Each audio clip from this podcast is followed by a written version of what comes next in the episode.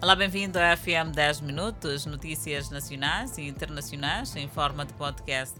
Poderá acompanhar o desenvolvimento destas e outras quando pontualmente forem 19 horas e 45 minutos no Fala Moçambique. Dizer que seguimos com a atualidade nacional para falarmos da corrente elétrica. Residentes de Golhosa, no município da Matola, estão preocupados com a falta de energia que assola o bairro e que os faz tremer ser assaltados. Residentes descrevem alguns casos de violações sexuais que já tiveram lugar naquele ponto. E o movimento de pessoas, na parte da tarde, nas manhãs, no quarteirão 1, no bairro de Golhosa, no município de Matola, contrasta com o cenário que se registra a partir das 18 horas. É que a falta de iluminação obriga a todos a trancarem-se em casa e a dormir mais cedo. Mas as crianças desafiam esta regra, fato que preocupa os pais. Os residentes de Golhosa pedem energia elétrica.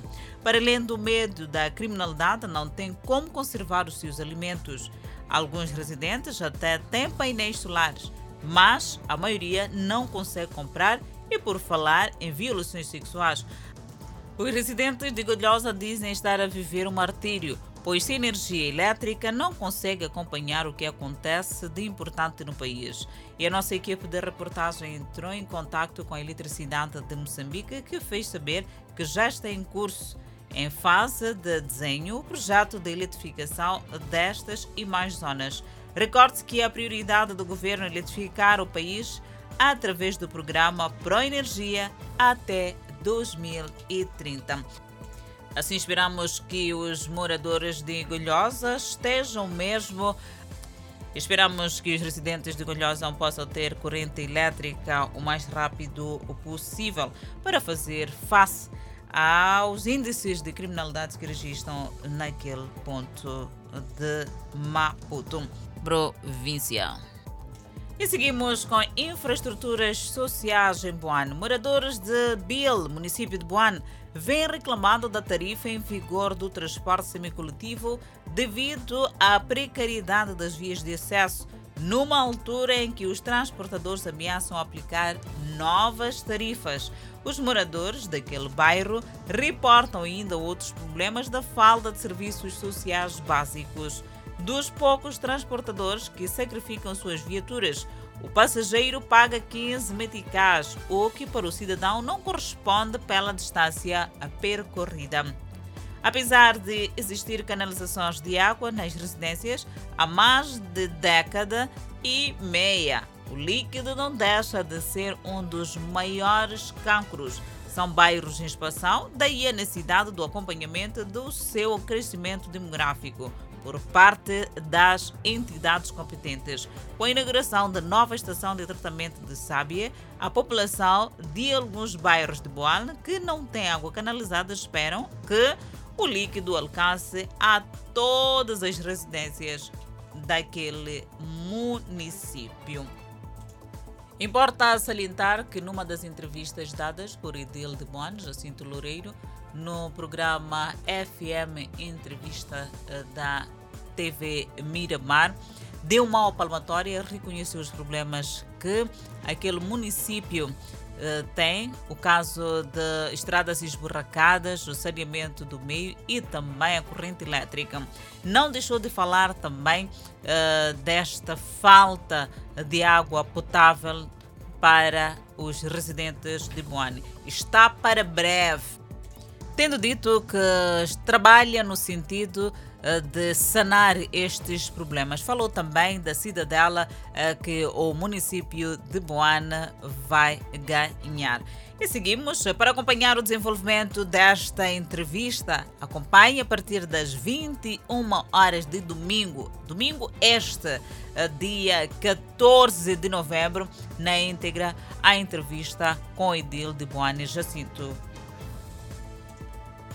a Polónia e outros Estados-membros da União Europeia acusaram a Bielorrússia de encorajar os migrantes do Médio Oriente, Afeganistão e África a cruzarem ilegalmente a fronteira da União Europeia em vingança pelas sanções impostas à Minsk por abusos de direitos humanos.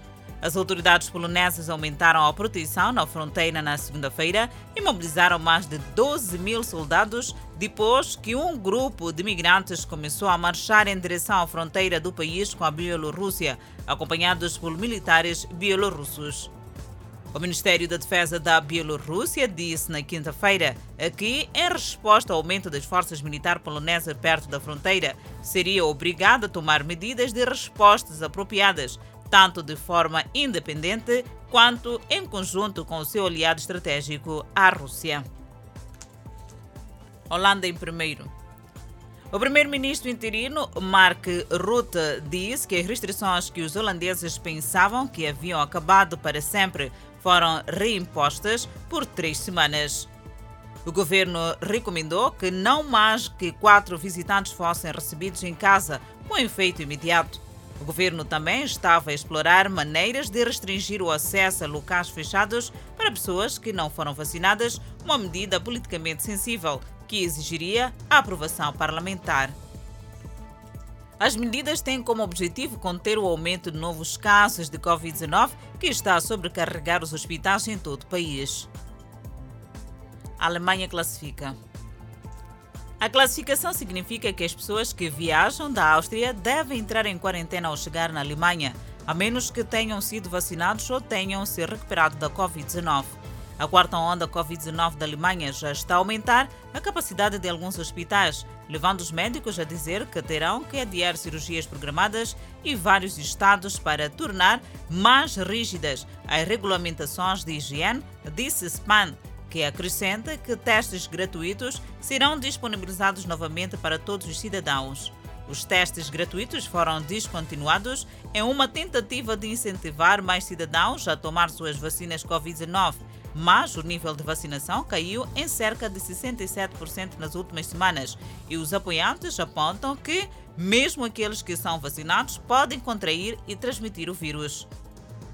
Outras medidas, como máscaras faciais obrigatórios em espaços públicos internos, devem ser aplicadas e reforçadas na esperança de evitar bloqueios e toques de recolher implantados em ondas anteriores de infecção. Potências mundiais. A reunião, que inclui os líderes da França, Líbia, Alemanha e Egito, bem como o vice-presidente dos Estados Unidos da América, tem como objetivo cimentar o apoio mundial para a votação planeada a 24 de dezembro e os esforços para remover as forças estrangeiras. As eleições são vistas como um momento-chave em um processo de paz apoiado pela ONU para encerrar uma década de caos violento que atraiu potências regionais e minou a instabilidade no Mediterrâneo desde o levante apoiado pela NATO de 2011 contra Muammar Gaddafi. Os votos para o novo presidente e parlamento ainda estão em dúvidas, com seis semanas para o fim, em meio a disputas entre facções rivais do leste e oeste da Líbia e órgãos políticos sobre regras que sustentam o calendário eleitoral e quem pode concorrer. A disputa ameaça desfazer o processo de paz mais amplo, que também inclui esforços para unificar instituições estatais já muito divididas e retirar mercenários estrangeiros que permanecem entrecheirados nas linhas de frente, apesar de um cessar-fogo. O rascunho das conclusões da conferência afirmou que indivíduos ou identidades dentro ou fora da Líbia que tentem obstruir, minar, manipular ou falsificar o processo eleitoral e a transição política pode enfrentar sanções. Talibã diz EUA falhou. De acordo ele com seus militares, seu poder tecnológico, presentes no Afeganistão há 20 anos e com muito dinheiro que foi despejado, eles ainda não conseguiram trazer paz e segurança ao Afeganistão, nem eliminar as ilhas de poder que existiam no país, afirmou. Mutak falou durante o seminário em Islamabad como parte de uma visita oficial de dois dias ao Paquistão que incluiu um encontro com o primeiro-ministro do Paquistão, Imran Khan. O podcast fica por aqui. Obrigada pela atenção dispensada. Voltamos a cruzar a antena numa próxima oportunidade. Obrigada.